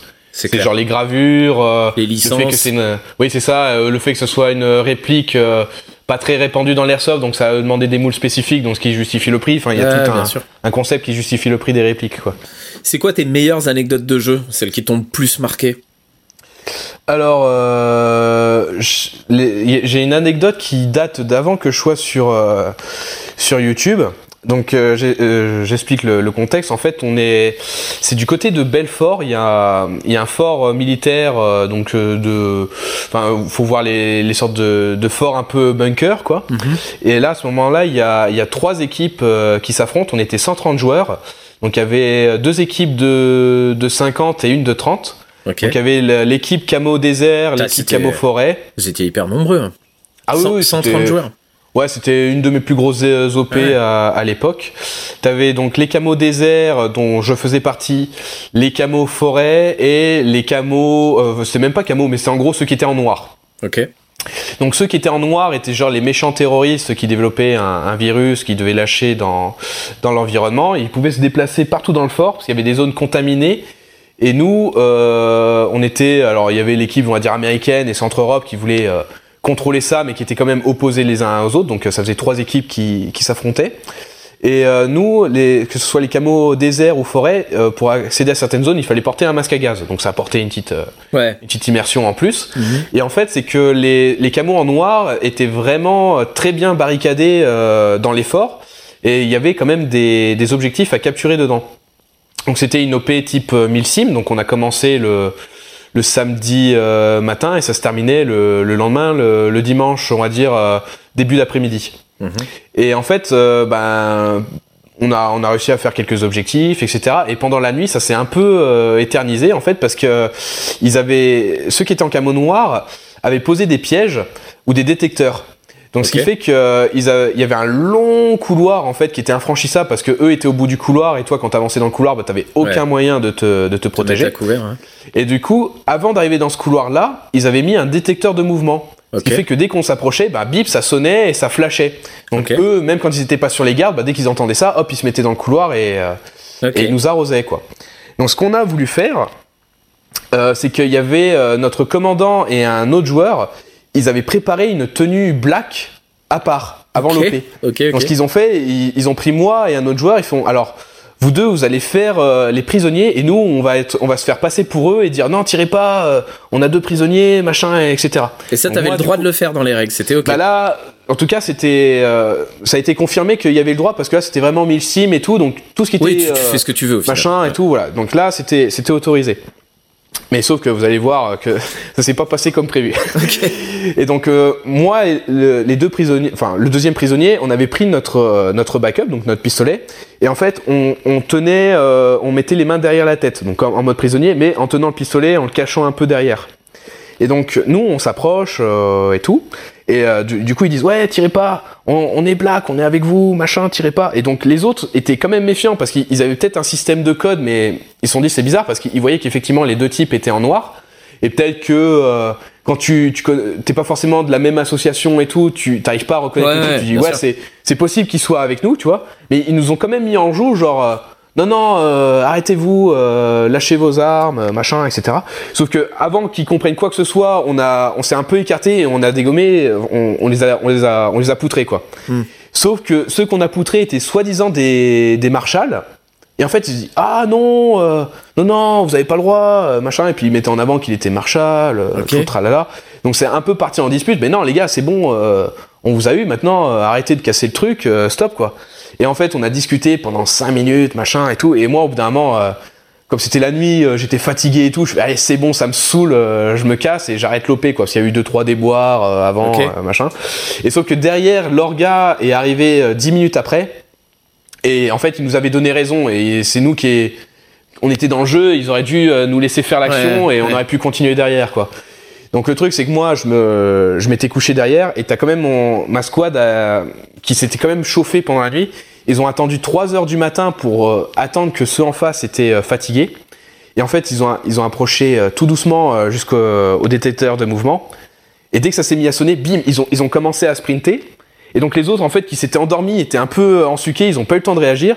Et dès qu'ils sont arrivés au bout du couloir, ils ont balancé des grenades, des fumigènes, ils les ont intoxiqués, tu vois. Ouais. Et ce qui fait qu'ils avaient réussi à, à capturer le, le, missile et le scientifique qui, qui permettait de désamorcer le, le missile. Mais pour que finalement, le lendemain matin, euh, l'orga annule l'action parce qu'ils étaient pas censés capturer Merde. le missile tout de suite. donc, ouais, ça niquait voilà. le scénario, quoi. Ah ouais, c'était. Ils dit alors on va on va dire que vous avez pas capturé le missile et on, on va recommencer là. Okay, oh, okay. Putain, c'était tellement dommage quoi. Ah, c'est con, c'est con. Mais j'ai l'impression que t'es t'es un mec nerveux toi? Non, en vrai pas tant que ça. Je suis je suis de manière euh, très très calme. Mais euh, en fait, c'est pour ça, quand il y a quelque chose qui me saoule, je vais pas, je vais pas aller au contact de la personne, je vais juste m'isoler et ronchonner. Euh, ah ouais? Dans, je, coin, en fait. J'avais vu une vidéo de, de, toi où un mec prenait pas sa bille et je te voyais de vénère. Eh, toi, je te l'ai mise. toi, je te l'ai mise. J'étais à putain, il se vénère direct.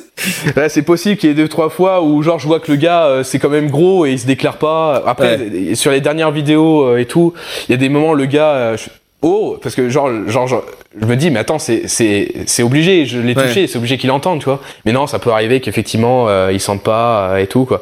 Mais ça, ça, dépend, je pense, de l'humeur et de la journée. Il suffit que t'es, durant toute l'OP, ça se soit mal passé et, que du coup, il y a un truc ouais, qui, c'est vrai, pas. Et ça On est tous comme ça. Hein. C'est ça. et la dernière grosse anecdote, ça, c'est une OP euh, beaucoup plus récente.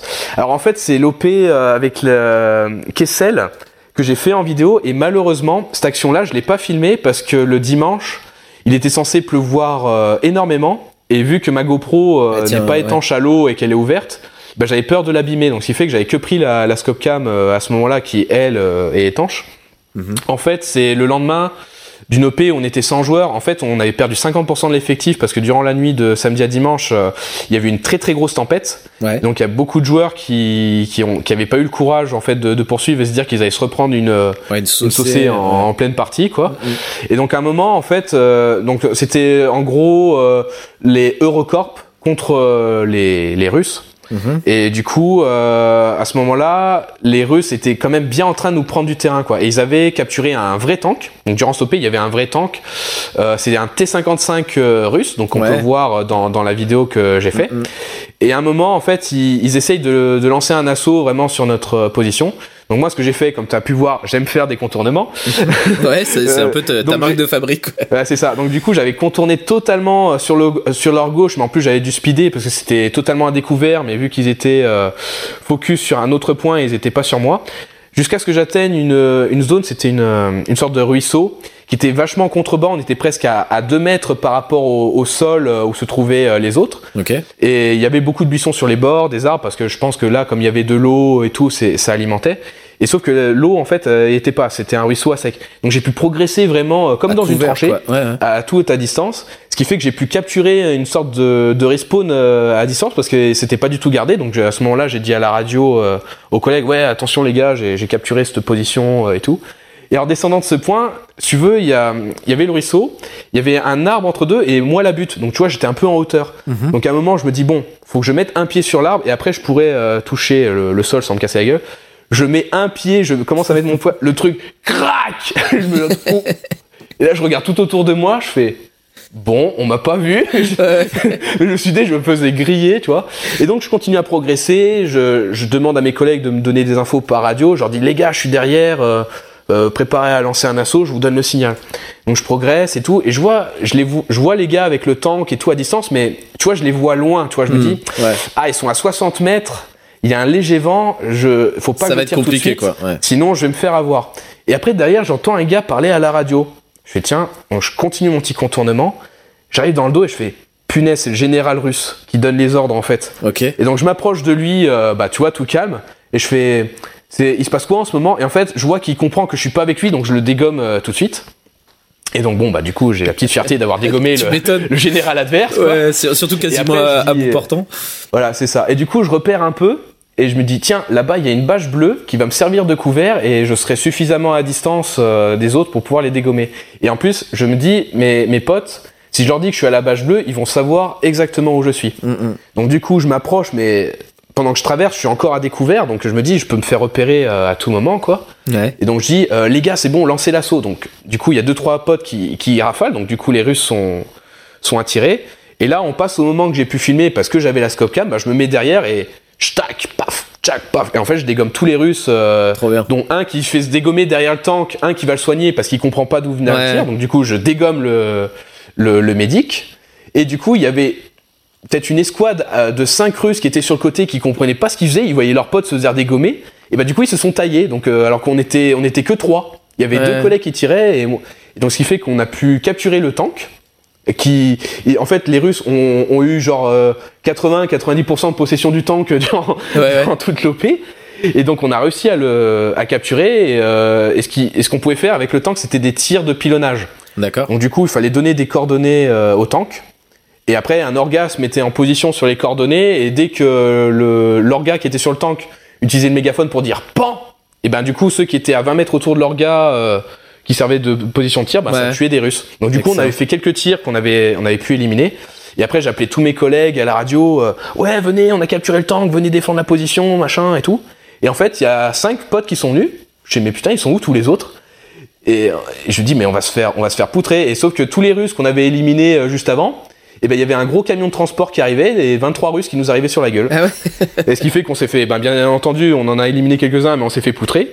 Donc on a eu possédé le tank 20 minutes. Ok. Et en fait, j'ai compris pourquoi on n'avait pas de renfort parce qu'en fait, euh, ben, on était plus que neuf dans notre camp à, à participer à l'OP quoi. Ah ouais, parce que les autres avaient euh, rage ah, ouais, Ça avait, ah ouais, ça avait abandonné euh, durant l'OP, donc tu vois, on avait commencé à à 50 et on était plus que neuf à avoir tenu euh, jusqu'au bout quoi. Ouais, c'est dommage parce que ça nuit vraiment au, jeu des autres quoi. Ah ouais, euh, complètement et les orgas ils étaient un peu dégoûtés quoi. Ouais, tu m'étonnes. Mais c'est c'est vrai que ouais, il y a des anecdotes comme celle que tu viens de raconter qui sont hyper immersives où euh, enfin, c'est génial. C'est c'est ah aussi pour ça qu'on fait de l'airsoft hein. Et c'est pour ça que j'étais vraiment dégoûté de pas l'avoir filmé parce que ça a été tellement ouais, c'était cinématographique ouais. Ah ouais, j'étais vraiment dégoûté de pas avoir filmé quand, parce que finalement il avait pas plus tant que ça quoi. Donc je me dis ah merde, c'est c'est vraiment un coup de pas de bol, quoi. Bah ouais, écoute, c'est comme ça. Tu auras eu l'occasion de nous la raconter là, on l'aura vécu euh, euh, dans, nos têtes.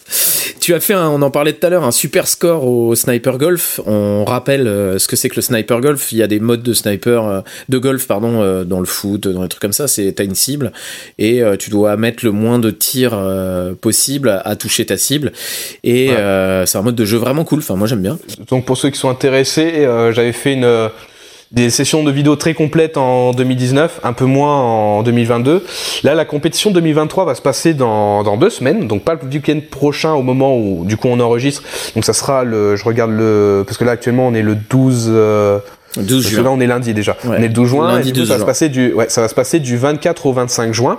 Donc le principe, c'est, euh, alors c'est propre à Sniperland de, de base, qui est un forum euh, de d'airsoft mais propre au, sniper et en fait la première édition de 2017 c'était un moyen de, de aux gens membres du forum de se rencontrer en vrai mm-hmm. et après ça a un peu évolué sur un mode euh, compétitif mais toujours euh, bon enfant et tout il n'y a pas il y a pas de tension à ah, faut absolument gagner etc et donc en fait on les cibles sont des cibles IPSC de qui représentent en gros une tête et un torse hein. c'est des cibles qui font 75 cm euh, de hauteur et 45 cm de large ouais. et donc en fait il y a Alumix qui est un des, des gros piliers des, des, snipers en France, qui avait créé un, un logiciel qui permet aux gens de de se rencontrer, euh, de rencontrer un maximum de gens différents euh, durant les poules, mhm. et en même temps d'avoir un ordre de passage euh, différent. Et donc, tu commences avec une poule de, de 5, et en tout, il y aura 6 poules. Donc, le, du coup, il y a un ordre de passage qui est établi. Le gars place sa cible à la distance qu'il souhaite. Et après, il va déterminer la zone de tir. Donc, il va prendre une sorte de mini corde orange pour dire la, la limite. Et après, il va dire, il faut un pied, deux pieds euh, dans le cercle, soit un genou, deux genoux, une hanche, deux hanches. Okay. Et après, le but, c'est de, de toucher, idéalement, du premier coup. Donc, imaginons que le gars qui place sa cible euh, touche, euh, touche au bout du troisième tir. Ça va donner un par à trois. Mhm. Le deuxième passe, il va, il va toucher au, au bout du cinquième tir. Et bah, du coup, vu que 5 moins 3, ça fait ça fait 2, et bah du coup il prend 2 points de, de pénalité. Si quelqu'un touche, euh, le troisième touche par exemple au bout de deux coups, et ben il aura moins 1 de pénalité. Et donc du coup, euh, chaque, les, les 5 personnes dans la, dans la poule placent leur cible, et à la fin on fait le calcul des pénalités. Donc celui qui a le moins de pénalités euh, va gagner 5 points, le deuxième 3, ensuite 2, 1 ou 0. Et donc en fait on va, on va faire ça 6 fois, à chaque mhm. fois avec des, des personnes différentes. Et à la fin, euh, ton score te donne le, classement euh, dans, dans, la compétition. En sachant que il y a trois catégories dans la compétition. Il y a la catégorie française, donc moins de 2 joules. Mhm. Les Suisses à 2,8 joules. Et la catégorie open qui peuvent monter jusqu'à 5 joules. Et la particularité, c'est que oui, ben, dans ta poule, tu peux tomber contre un open ou un suisse. Donc à toi d'avoir des stratégies pour euh, ben, contrer quelqu'un qui tape plus fort que toi et qui a en théorie plus de portée. Alors sachant qu'il y a quelques règles et tout, c'est que par exemple, un Suisse, s'il met une cible à plus de 60 mètres contre euh, des Français, les Français peuvent mettre un droit de veto, mais en général, comme c'est c'est bon enfant, fair play, gentleman, euh, si l'autre il, met un peu plus, des fois les, les Français sont un peu challenger, ils disent ah non t'inquiète on on On va essayer quand même, ouais. C'est ça. Et un Open euh, contre un Suisse, c'est 80 mètres le, le, droit de veto. Donc voilà, il y, y a, quelques petites règles qui permettent de cadrer euh, certaines choses et autres. Mais voilà, donc euh, pour ceux qui sont intéressés, ouais, vous pouvez voir un peu les stratégies que j'avais fait en 2019 et voir un peu comment comment ça se passe quoi. Et la dernière fois, tu as fait effectivement un bon score, même si tu croyais pas du tout. Tu as fait un tir, tu peux nous raconter où tu étais persuadé ah. que tu avais mis dans une branche? Oui, alors en fait, c'est qu'en 2019, euh, c'est particulier parce que c'est la première fois que je je participais et certains membres de Sniperland me voyaient comme euh, le youtubeur parce qu'il me connaissait pas personnellement et tout. Donc euh, j'étais un peu le le l'outsider quoi. Non même pas. J'étais l'outsider qui est le gars qui qui a jamais participé et tout quoi. Ouais d'accord. Et donc moi-même euh, parce qu'en fait on suivait les scores un peu petit à petit. Et genre jusqu'à la quatrième poule j'étais pas forcément euh, très bien placé. Et en fait c'est que sur les, les, deux dernières ceux qui étaient en tête finalement avaient fait des, des mauvaises poules. Et moi j'étais plus ou moins remonté ce qui fait que euh, finalement, moi qui avais rangé mon matériel en me disant que c'était euh, terminé, et eh ben ils avaient donné le, podium.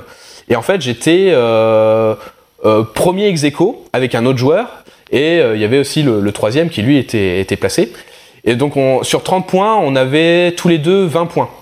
Ouais. donc en fait, pour départager, on faisait une, ce qu'on appelle une mort subite. mort subite pardon. Mhm. Et donc on se chauffe un peu. Il dit, bah tiens, pour marquer le coup, on essaye de placer une cible à 85 mètres et euh, on voit ce que ça fait quoi. Ouais. Ok. Et en plus on le fait debout, les deux pieds dans le cercle, donc pas forcément une position euh, très stable et très facile pour un tir euh, d'aussi loin. Donc lui il avait un VSR 10 HPA en 0,48 grammes et moi j'avais mon SRS en 0,48 tout juste sous les, les 2 joules. Et donc lui il fait un premier tir, il rate. Moi en fait le temps de repréparer mon matériel, les caméras et tout. J'avais oublié un détail, c'est que tout, tout durant de, des épreuves, j'avais joué avec un silencieux sur mon, mon SRS. Et là, je l'avais pas remis en fait. Donc, ce qui fait que quand j'ai tiré, ça a bruit un fait, ça, ah fait, ça un, fait un, bruit, beaucoup plus sec. Ouais. Donc en fait, dans ma tête, je me dis, ah mais j'ai dû taper une branche euh, à 10 mètres quoi. Ouais, c'est ça. Et en fait, en pensant avoir raté mon tir, je me décale sur le côté. Et genre, juste quand j'ai fini ma phrase, on entend et en fait j'avais touché la cible. Ouais, du premier coup et tout le monde était surpris euh, et tout et, et du coup bah, c'est comme ça que j'avais gagné la, la, finale en fait avec un un tir du premier coup à, à, 85, mètres. ça fait hein, putain 4... je vois très bien la distance euh, ça commence à faire. Et eh ben là euh, parce que vous pouvez voir la vidéo hein, j'ai mis j'ai mis l'extrait clairement la cible elle est vraiment en bas de ma lunette quoi. Je, la, je la voyais quasiment pas quoi. Ouais. il y a des choses que tu aimerais voir changer dans l'airsoft en général? Euh, oui, euh, alors du coup, euh, chose que j'avais mis un peu en avant et auquel tu avais un peu parlé déjà avec euh, Chef Pampan, c'est la prise en compte du joule creep et du coup un, un meilleur contrôle du chrony. Mhm. En fait, ça, je trouve que c'est vraiment dépassé de, de, continuer à faire les, les contrôles en 0,20 grammes parce que en fait, ça fausse totalement les, les puissances réelles de, de nos répliques. Hein. On peut se retrouver avec des trucs vraiment monstrueux. Hein. un snipe qui passe en 0,20 grammes juste en dessous des 2 joules. Euh, autant en grammage de jeu, il tape à 2,7, euh, donc c'est bah, pas du tout dans les mêmes ordres de puissance quoi. Quand on voit le grammage dont tu parlais tout à l'heure, 0,48, c'est des cochonnets de, de, de pétanque quoi. Les trucs, ah bah là, quand tu commences à te la prendre, oui, ça, tu commences à la sentir un peu plus quoi. Ouais, c'est donc ouais, ça c'est un truc que t'aimerais voir évoluer. Ouais, plus, alors par chance, des ouais. mesures en bit de jeu quoi. Ouais, c'est ça. Après, par chance, il euh, y a des associations qui s'y mettent de, de plus en plus. Alors, j'ai pas envie de dire que c'est grâce à moi, mais c'est vrai qu'en en 2017, il y a ma vidéo sur le Joule Creep euh, qui a fait que l'idée a peut-être commencé à pouvoir se répandre un peu plus. Et après, c'est les associations qui ont fait le travail de, de, faire comprendre à telle ou telle personne les, les dangers, quoi. Ouais. Bah, par exemple, la RA 51, euh, où il y a la masse voir, bah eux, du coup, ils se sont mis à faire oui les contrôles euh, en grammage de jeu. Donc ça montre ouais. que malgré que tu fasses des gros événements, ça n'empêche pas de, de, faire des contrôles des fois euh, comme ceci, quoi. Ouais. Euh, après, les autres choses, bah, ce qui serait bien, c'est que on ait accès à plus de, de terrain en France parce que c'est vrai que des fois euh, ben, quand t'es un passionné t'es obligé de faire de la route pour vraiment avoir des, des terrains qui vaillent le coup quoi donc mmh. euh, faudrait peut-être un côté euh, avec la fédération qui soit un peu plus reconnu pour que du coup il y ait une meilleure reconnaissance de, de l'activité parce qu'on n'est pas forcément bien vu du public ouais.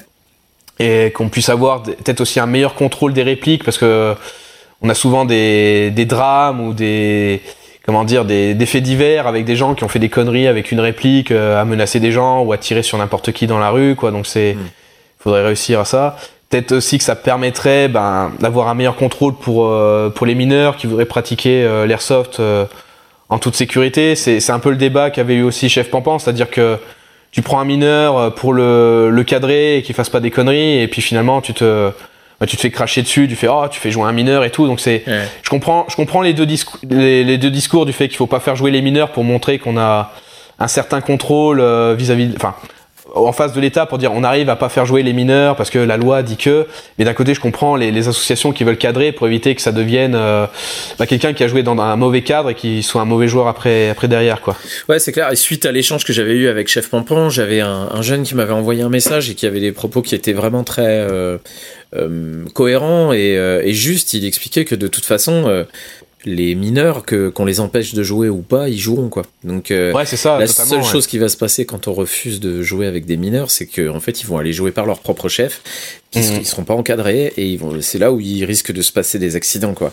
Donc euh, c'est pour ça que je comprends les deux discours et que c'est pas facile euh, de, de, donner raison à l'un ou l'autre parce que les deux, oui, ont, ont leur raison en fait. c'est vrai, c'est vrai. Et puis c'est un sujet, c'est un sujet compliqué c'est un gros débat qui existe depuis des années sur les mineurs et les Airsoft et auquel on ben, on n'a pas encore résolu le, le souci quoi. Ouais. Après, moi j'avais une idée, c'est que il y, y, a des pays où l'airsoft euh, est interdit, donc notamment euh, l'Australie et je crois euh, la Chine. Mhm. Et là-bas, ce qu'ils ont fait, c'est qu'ils ont développé euh, les gel blasters. Alors peut-être que des gens ont vu des vidéos comme ça sur TikTok ou, ou Instagram. Du tout. En fait, c'est des c'est des pistolets qui ont presque une même mécanique qu'Airsoft, mais au lieu d'utiliser des, des billes en plastique dur, en fait, c'est des sortes de micro billes que tu vas mettre dans un bac d'eau et en fait les billes vont se mettre à gonfler donc ça fait des, ah. des billes d'eau. Mon fils euh, est très très fan de ça les les billes d'eau ouais, carrément. Et du coup bah ça c'est ce qu'on appelle du gel blaster tu vois. D'accord. Et ils jouent avec ça les mecs. Et du coup ouais dans des pays où c'est interdit comme l'Australie bah ils ont que ça en fait. C'est incroyable. Et du coup, je me suis dit, bah, vu que on n'a pas de loi vis-à-vis de ça euh, en France, et que dans des pays où, l'airsoft est interdit, ils font ça. Font. Ouais, pourquoi et bah, pas je me dis, bah, pourquoi pas, euh, mm. pourquoi pas faire euh, finalement une ligue euh, euh, pour mineurs avec ce genre de réplique. Mm-hmm. Donc peut après, je crois qu'il y a quand même un, un, âge minimum recommandé qui est de 14 ans. Mais ce qui est quand même jeune ouais, et tout quand même. Sûr, donc, clair. et je me dis, ça pourrait quand même être une première approche pour pouvoir jouer les mineurs de manière euh, légale ouais. et pouvoir ensuite les cadrer euh, pour toute association qui voudrait qui voudrait s'y mettre. Donc je me dis une association qui serait motivée ça peut être une piste, en tout cas, de, de partir sur les gel blasters. Et ça, ces gel blasters, du coup, c'est des répliques qui vont avoir une portée quand même efficace. C'est alors euh, peut-être pas autant que euh, qu'en airsoft, parce que je pense que si t'as un souffle trop important, les billes vont éclater mais je pense que tu peux avoir euh, 20, 30 mètres, tu vois. Mm -hmm. que, que, je me dirais sur certains terrains, peut-être un peu cloisonnés, ça pourrait être amplement suffisant euh, pour euh, pour les mineurs, quoi. Mais ouais. tu vois, c'est c'est pas bête. C'est une, piste. C'est une piste. C'est une piste. Voilà. On arrive à la fin de ce podcast. Est-ce que, euh, comme les autres invités, tu aurais des recommandations à nous faire, euh, quoi que ce soit au final, euh, qui te font vibrer en ce moment? Ben là, comme j'avais pu en parler un petit peu, c'est tout ce qui est développement un peu euh, personnel, euh, ouais. psychologique et tout. J'essaye de développer un peu mes, mes connaissances euh, euh dans le sujet.